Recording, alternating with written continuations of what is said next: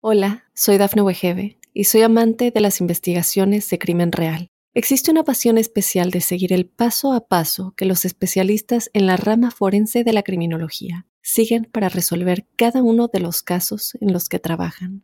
Si tú, como yo, eres una de las personas que encuentran fascinante escuchar este tipo de investigaciones, te invito a escuchar el podcast Trazos Criminales con la experta en perfilación criminal, Laura Quiñones Orquiza, en tu plataforma de audio favorita.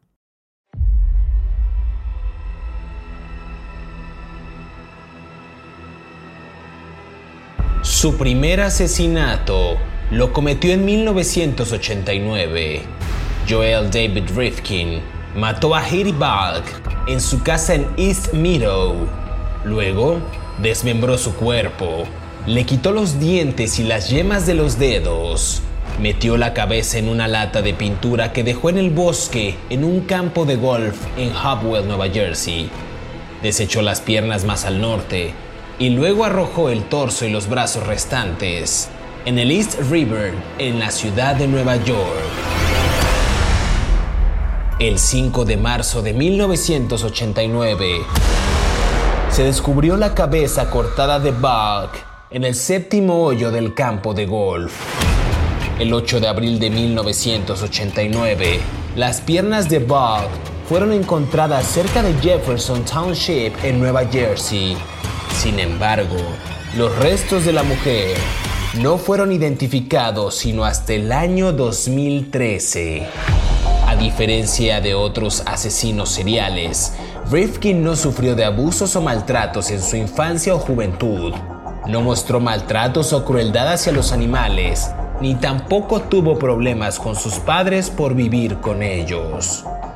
Soñaba con ser un escritor famoso y no lo logró. En cambio, Joel David Rifkin obtuvo su reconocimiento gracias al asesinato de por lo menos nueve mujeres entre 1989 y 1993. ¿Estás listo para conocer su historia? No tengas miedo, que ya empezó Crímenes de Terror.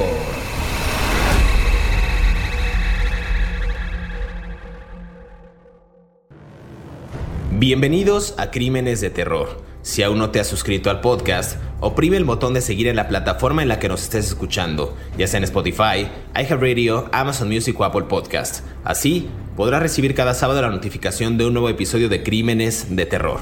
En esta ocasión en el podcast hablaremos de Joel Rifkin, un asesino en serie estadounidense que fue sentenciado a 203 años de prisión por los asesinatos de nueve mujeres entre 1989 y 1993, aunque se cree que mató hasta 17 víctimas en total.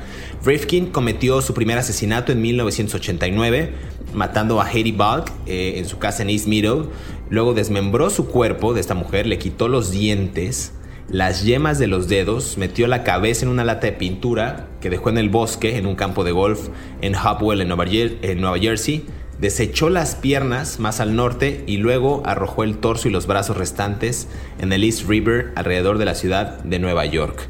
Este sujeto realmente es aterrador, es un episodio bastante escabroso que vamos a, platicar de este, de este asesino Joel Rifkin. Y justo para entrar en detalle y comenzar a hablar de este asesino, quiero darle la más cordial bienvenida a mi colega David Orantes, quien ya saben que semana a semana nos brinda detalles puntuales de estos asesinos seriales. ¿Qué tal David? ¿Cómo estás? Hola, ¿qué tal José Luis? Bien, vamos a hablar de un asesino en serie que es particularmente interesante porque nuevamente la mayoría de sus víctimas conocidas fueron uh, trabajadoras sexuales y eso implicó que muchas autoridades no tomaran con seriedad el caso, ¿no? Por los prejuicios que existen hacia, hacia ese tipo de mujeres, ¿no? Que se dedican a ese tipo de vida.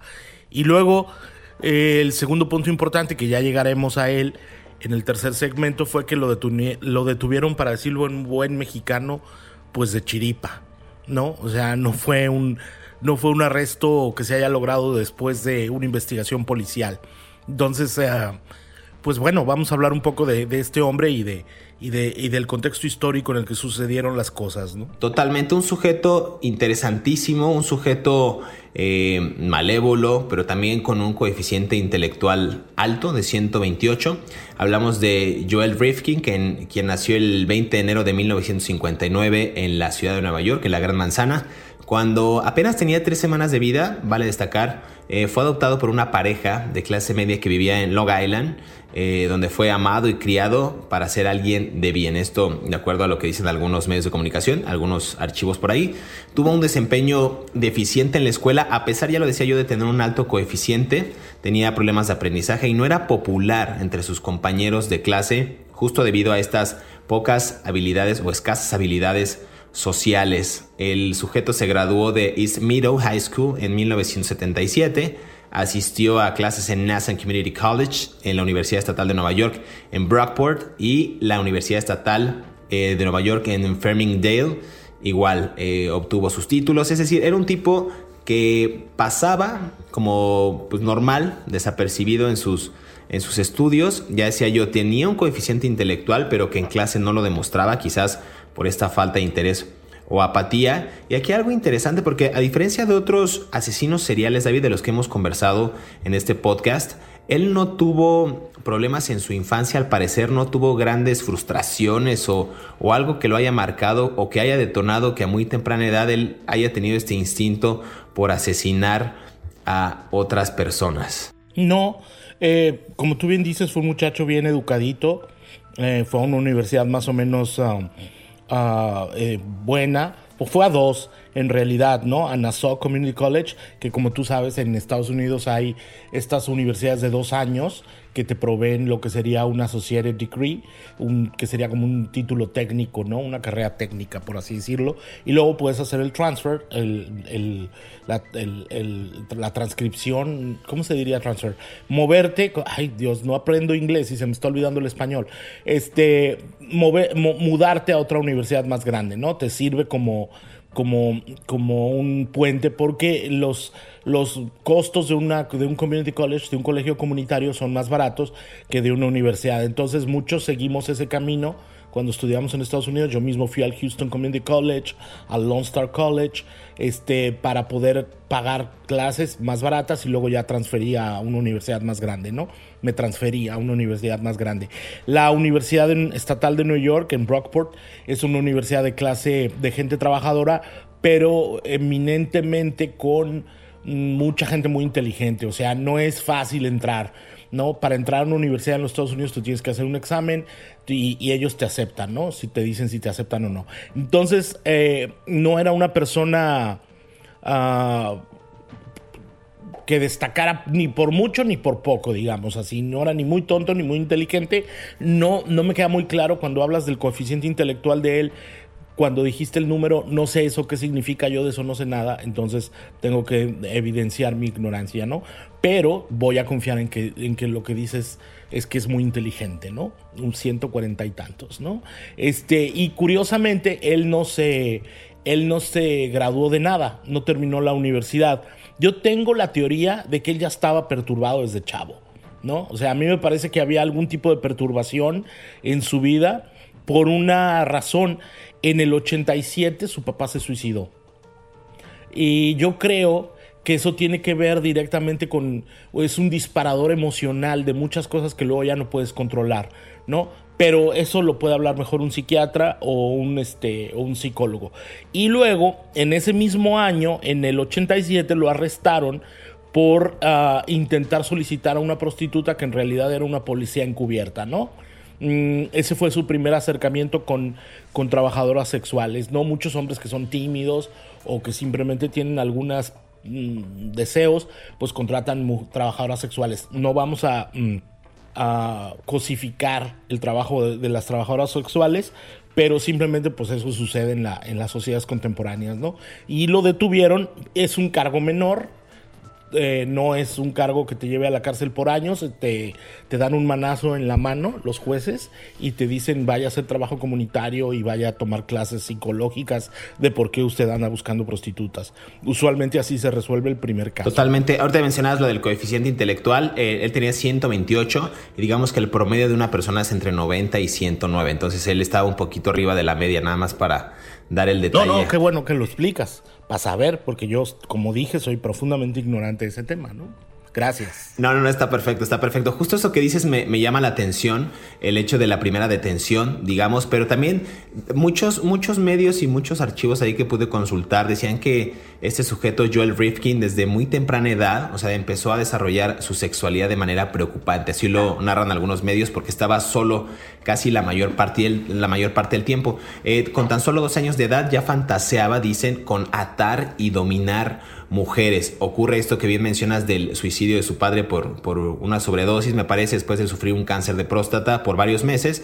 Y este, y este chico, Joel Rifkin, en ese entonces, todo parecía estar bien en su vida, sin embargo, algo pasaba en su mente, ya decía yo que se aislaba cada vez más del mundo, no lograba encontrar un empleo y cuando lo conseguía pues no era capaz de mantenerlo. Cabe mencionar que este sujeto soñaba con ser un escritor famoso, pasando horas leyendo y escribiendo en su cuarto, pero en sus trabajos de la escuela ya decíamos, no era el más avesado a tener buenas calificaciones, era pésimo, era una persona que no tenía una capacidad de concentración buena. Y bueno, todos sus esfuerzos en cada uno de estos intentos por sobresalir pues no daban frutos. Y esta vida le frustraba de sobremanera a Joel Rifkin. Ya decía yo del desarrollo del apetito sexual a muy temprana edad, eh, ya decías tú que lo llevó a contratar trabajadoras sexuales desde los 18 años, llegando a hacerlo hasta tres veces por semana, dicen aquí algunos de los archivos, lo cual me parece que para esa edad pues era un niño, eh, un joven ya más bien, bastante precoz o avesado a las relaciones sexuales para, para tenerlas constantemente. Era sexo casual por dinero y eso lo mantenía, digamos, cómodo hasta que esto se transformó también en, en una adicción, no, no, quiero decir adicción, pero en una actividad constante que le requería esta parte de, de sus ingresos económicos. Sí, él creció, hasta donde yo recuerdo, en un barrio que se llama East Meadow. ¿no? Es un barrio de Nueva York que está en Long Island, como cualquier persona que haya ido a Nueva York sabe. Nueva York es un, es un, está compuesto por varios vecindarios. Uno de esos vecindarios es Long Island, que es una isla que está al sur de Manhattan, y esa gran isla tiene muchos pequeñitos vecindarios. East Meadow es un vecindario de clase media trabajadora, eh, sin problemas grandes de crimen como puede ser Brooklyn o, o, el Bronx y es gente básicamente inmigrante casi toda europea, ¿no? Mm, es un lugar donde no suceden grandes cosas, por así decirlo, ¿no? No aparecen las noticias de crimen, solo como contexto. Claro. David, vamos a hacer primero una pausa, la primera pausa de, de ese programa y regresamos para seguir conversando acerca de Joel Rifkin aquí en Crímenes de Terror. Volvemos.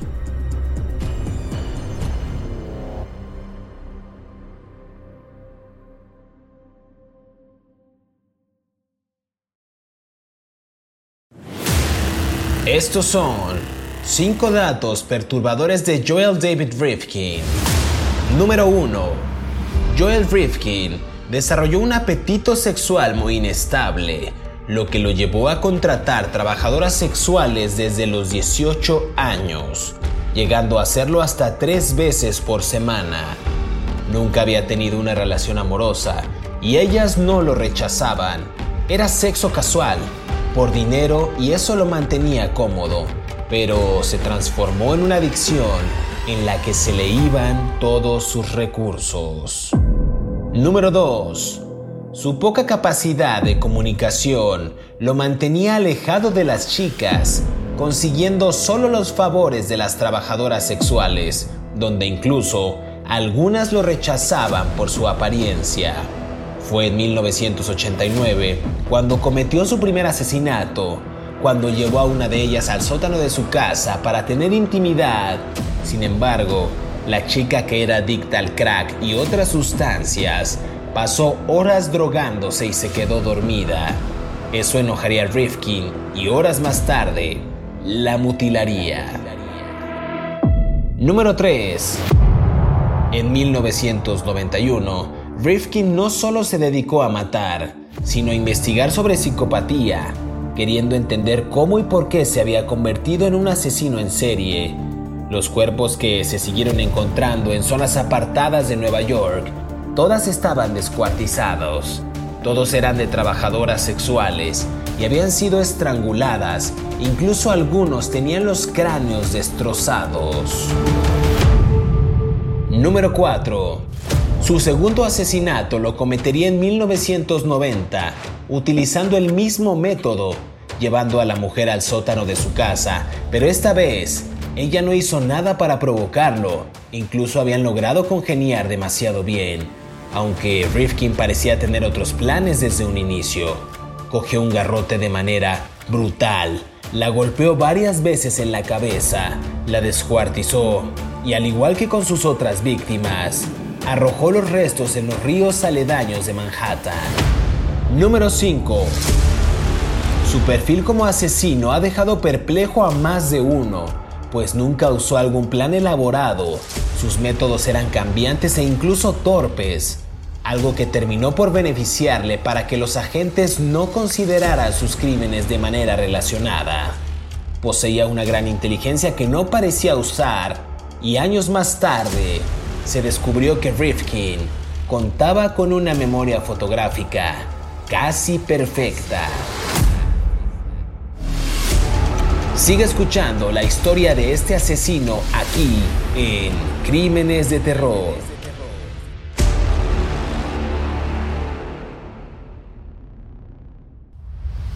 Regresamos a Crímenes de Terror, estamos conversando acerca de Joel Rifkin, un, en ese entonces un muchacho que era bueno en la escuela, bueno, regular, tenía un coeficiente intelectual superior a la media, un sujeto que eh, pues a raíz de la muerte de su padre comenzó a contratar a trabajadoras sexuales, normalmente estaba solo en su casa, soñaba con ser un escritor famoso, un escritor reconocido, pero no lo logró. Eh, fantaseaba también, ya decíamos, con atar y dominar mujeres.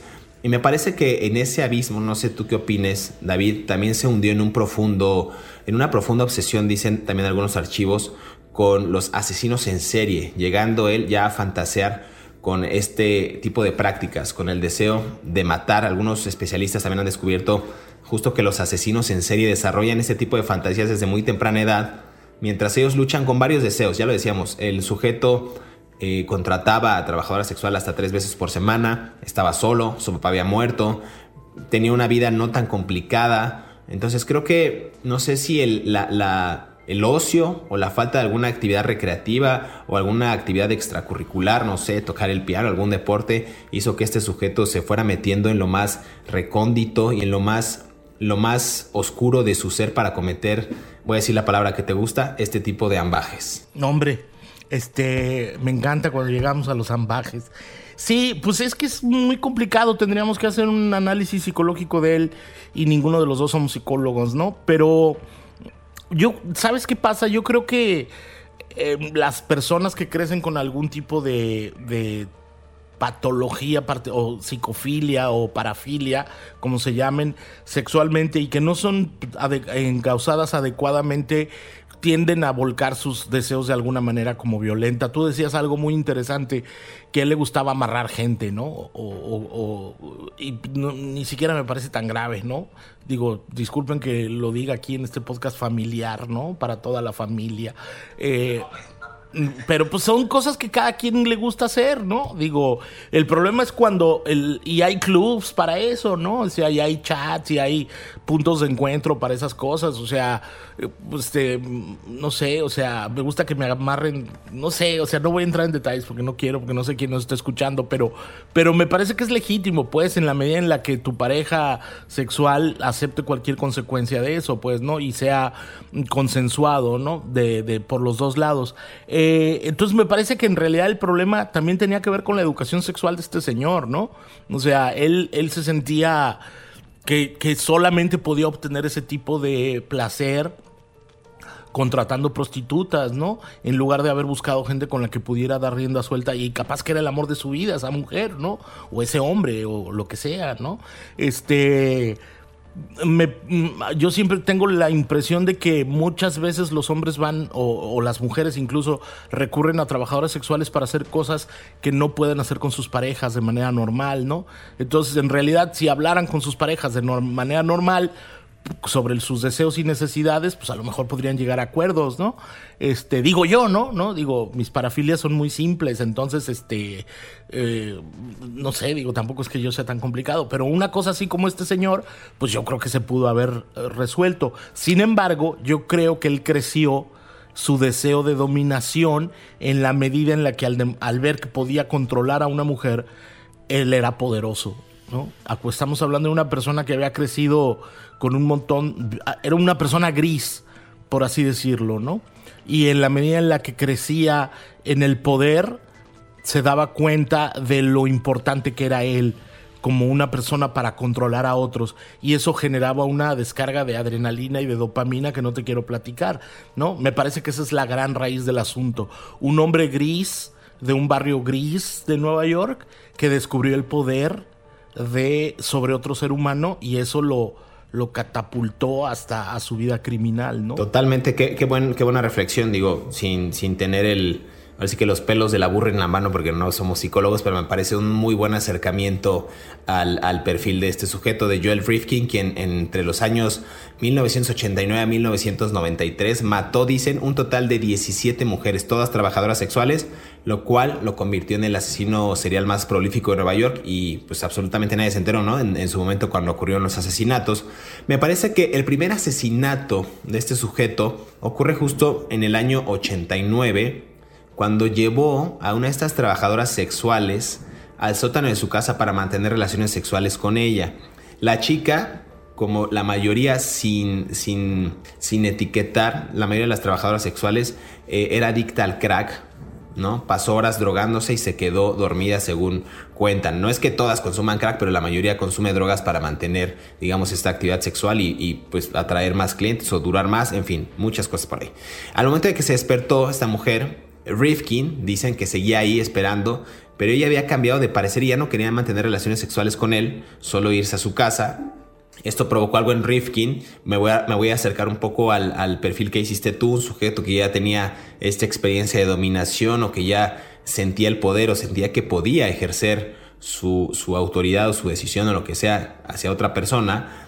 Eh, lo, lo, saca de quicio y él pues, le pega con un objeto contundente en la cabeza hasta que le hunde el cráneo y le estrangula. Esto fue eh, cuando ella estaba, insisto, despertando eh, y ella ya no quiso sostener relaciones sexuales. Entonces, este digamos que es el primer eh, asesinato que, comete, ya lo decía al principio de la introducción, este, este, cuerpo fue desmembrado, le quitó los dientes, las yemas de los dedos, metió la cabeza en una lata de pintura que dejó en el bosque en un campo de, de golf en Hopwell Después se echó las piernas más al norte y luego arrojó el torso y los brazos restantes en el East River, en la ciudad de Nueva York. Creo que esto es, esto es perturbador porque la cabeza de esta mujer, que fue identificada eh, como Heidi Balk, fue descubierta en, el séptimo hoyo del campo de golf eh, en ese mismo año, en abril del 89. Las piernas fueron encontradas en Picknock Creek, cerca de Jefferson eh, Township, en Nueva Jersey y no fueron identificados hasta 2013. A ver, estamos hablando de que la hayan en el 89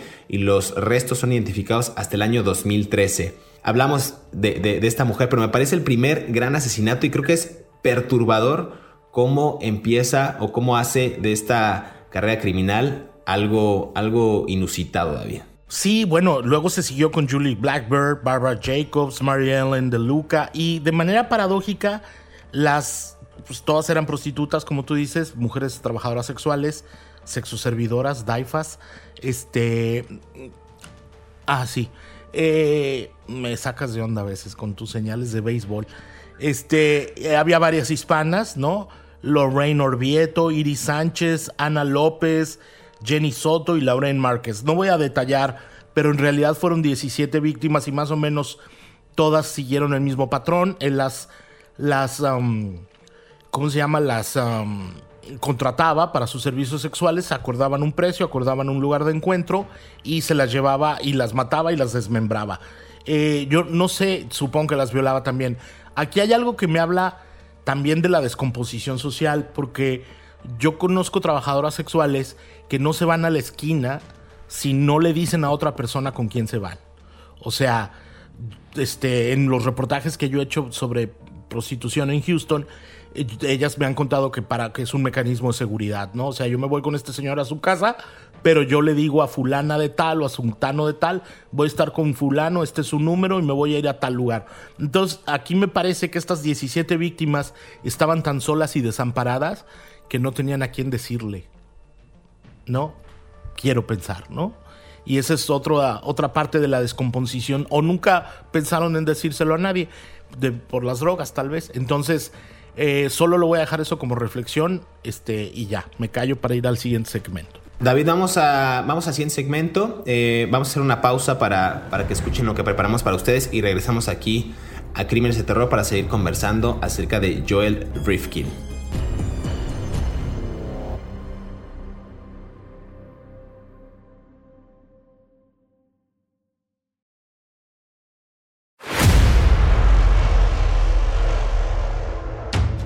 Joel David Rifkin, aquel sujeto de 34 años de edad, terminó siendo condenado culpable por nueve asesinatos en segundo grado. Esto le valió 203 años de prisión, los cuales actualmente pasa aislado del resto de población penal. Los funcionarios de la prisión decidieron en 1996 que Rifkin era tan notorio que su presencia en la población carcelaria podría ser perturbadora. Estuvo confinado en su celda en el centro correccional de Attica durante 23 horas al día. Sigue escuchando la historia de Joel David Rifkin aquí en Crímenes de Terror.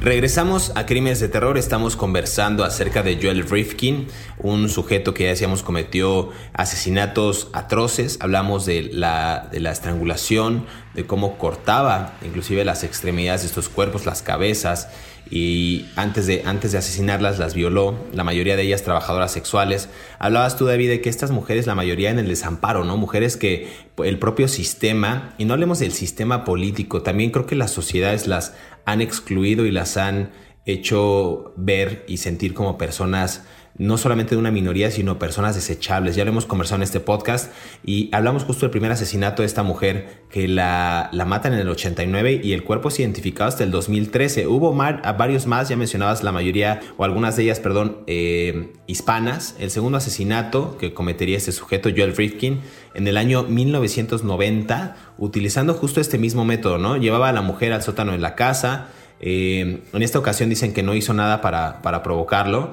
incluso se las había logrado congeniar demasiado bien con ella, pero él, tenía otros planes, o sea, él, dicen que ya tiene otros planes al inicio de, cada uno de estos encuentros. Y era pues golpear a la mujer, golpear a la mujer, someterla, dominarla, violarla y al final cometer lo mismo, esta, esta, este método de descuartizar y dejar los cuerpos como si fueran latas, como si fueran objetos basura por todos lados, sin que a nadie le importara. Un, caso realmente eh, aterrador y, digno de este análisis, David. Sí, a ver, ah, me llama mucho la atención algo que sucede en estos crímenes, que es, él le cortó la cabeza a una víctima, le cortó las piernas, le cortó las extremidades.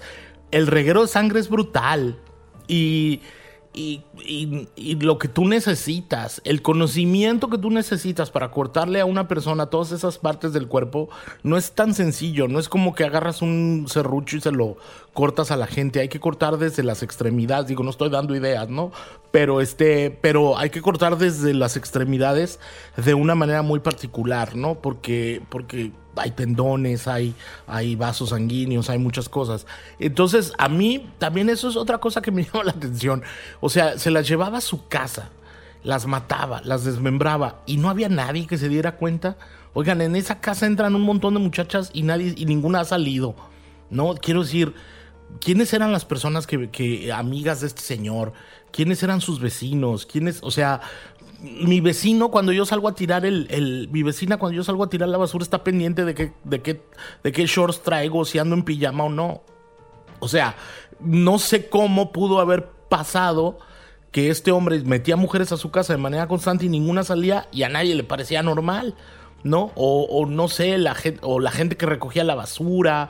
O sea, insisto, es, hay un, este, este tipo de asesinos en serie nos evidencian la descomposición social en la que vivimos, porque a nadie le importa lo que pase con otros, ¿no? Más que para andar de metiches cuando uno sale a tirar la basura en pijama.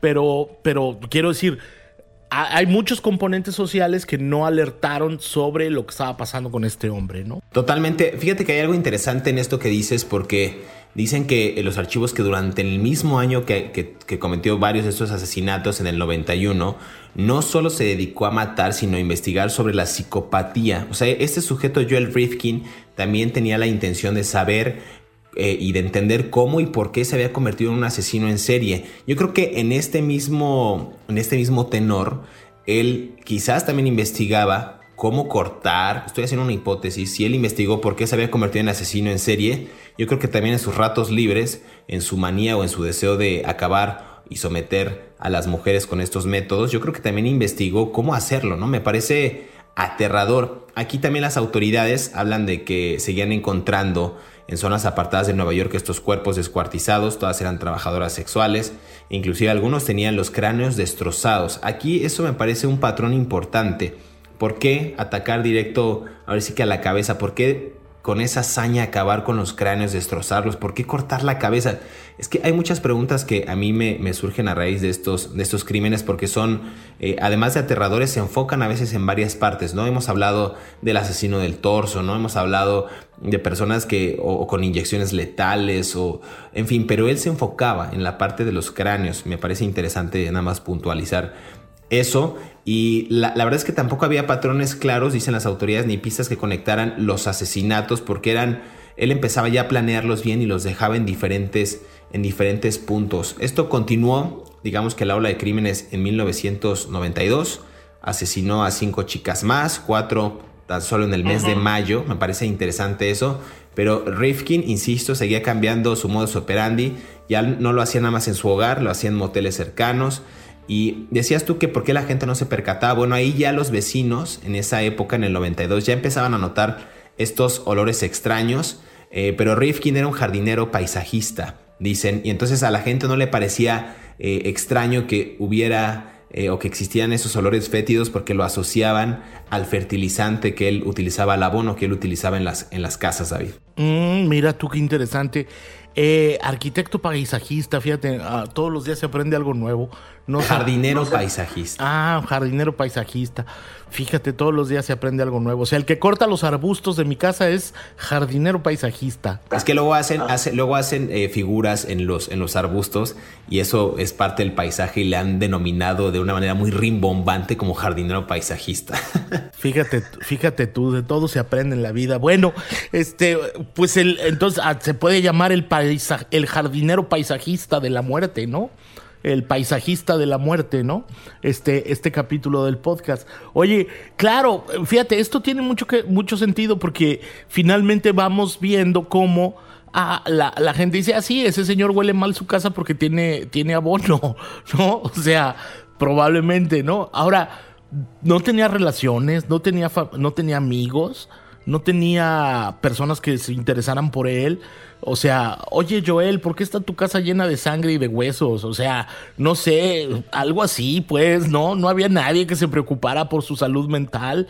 Eh, a mí, a mí mis amigos me dejan de hablar tres, cuatro días y yo ya, yo ya empiezo a poner un reporte en la policía. O sea, este, me preocupo por ellos de la misma manera que ellos se preocupan. Me preocupo, o sea, ¿por qué no había gente que se preocupara por este señor, este jardinero paisajista de los cadáveres, ¿no? O sea, pero no sé. Y, bueno, y luego quiero que me des chance de hablar, aunque nos extendamos, de cómo lo detuvieron, porque a mí me parece la cosa más absurda del mundo, ¿no? Aunque ya conocían su camioneta Mazda, en la que trabajaba como jardinero paisajista, este, porque había algunos testigos que habían visto a las prostitutas irse con una camioneta similar, pero yo te tengo que contar cómo lo detuvieron porque fue un chiripazo de la policía. Si no, probablemente seguiría de jardinero paisajista matando gente, ¿no?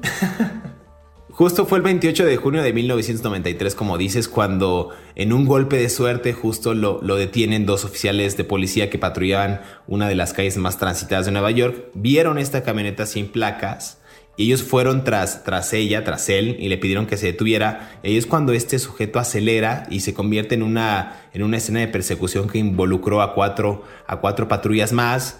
Pero me parece ahí que en un momento la camioneta se estrella y los oficiales le piden al conductor que salga con las manos en alto y se trata de Joel Rifkin quien no opone resistencia a David. Pero ¿sabes dónde chocó? Esa es la parte más importante del asunto. Cuando él choca, él choca enfrente choca contra un poste de luz cuando lo va persiguiendo la policía y choca en Mineola, ¿no? Es una población y choca contra un poste de luz que estaba enfrente de la corte. La corte donde después lo juzgaron en Nueva York. O sea, fíjate, dime si no es justicia poética. O sea, él choca contra el, la, un poste de luz Fíjate la metáfora, un poste de luz justo frente a la corte donde lo condenaron después. Ahora, hay algo aquí muy chistoso. Cuando uno de los policías se acerca a la camioneta, nota un olor fétido, ¿no? Del jardinero paisajista. Y entonces él le dice, oiga, ¿qué trae ahí? Porque él trae una, una, como una lona, ¿no? Como una lona de plástico.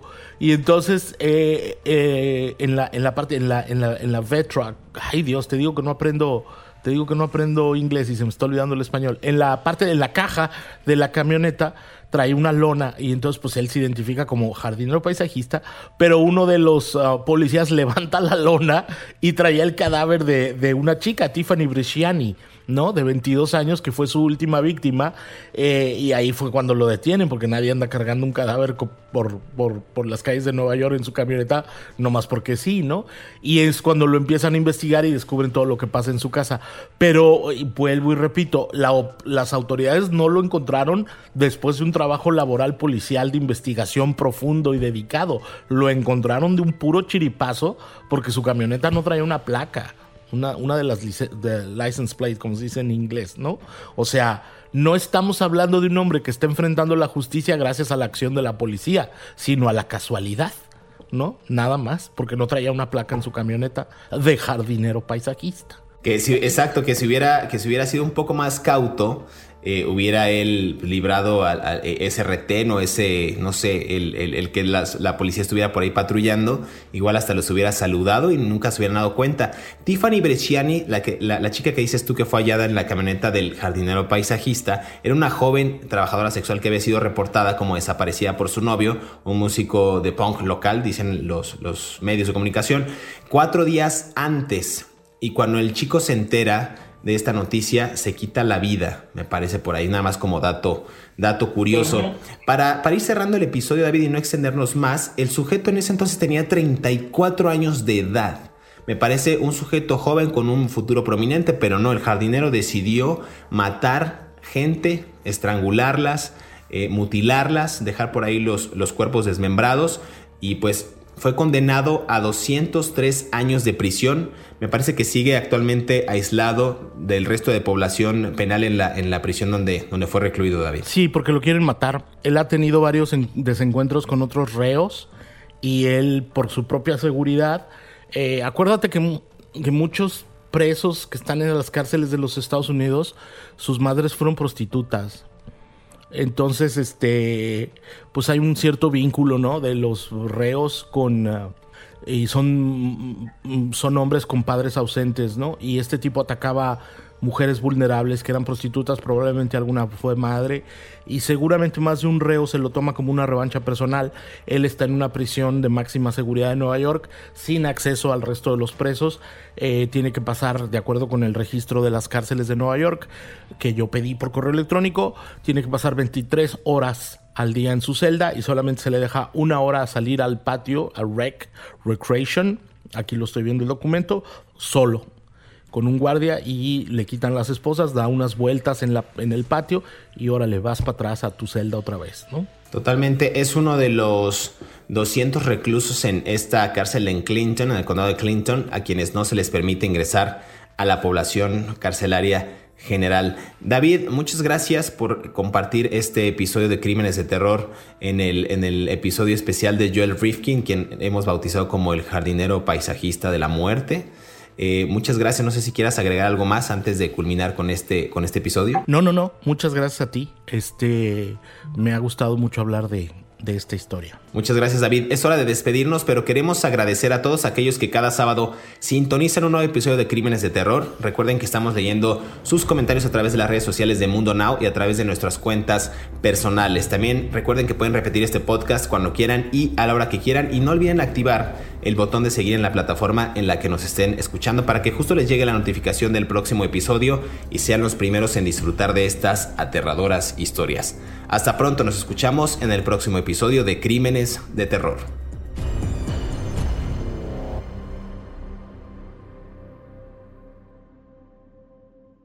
Hola, soy Dafne Wegebe y soy amante de las investigaciones de crimen real. Existe una pasión especial de seguir el paso a paso que los especialistas en la rama forense de la criminología siguen para resolver cada uno de los casos en los que trabajan. Si tú, como yo, eres una de las personas que encuentran fascinante escuchar este tipo de investigaciones, te invito a escuchar el podcast Trazos Criminales con la experta en perfilación criminal, Laura Quiñones Orquiza, en tu plataforma de audio favorita.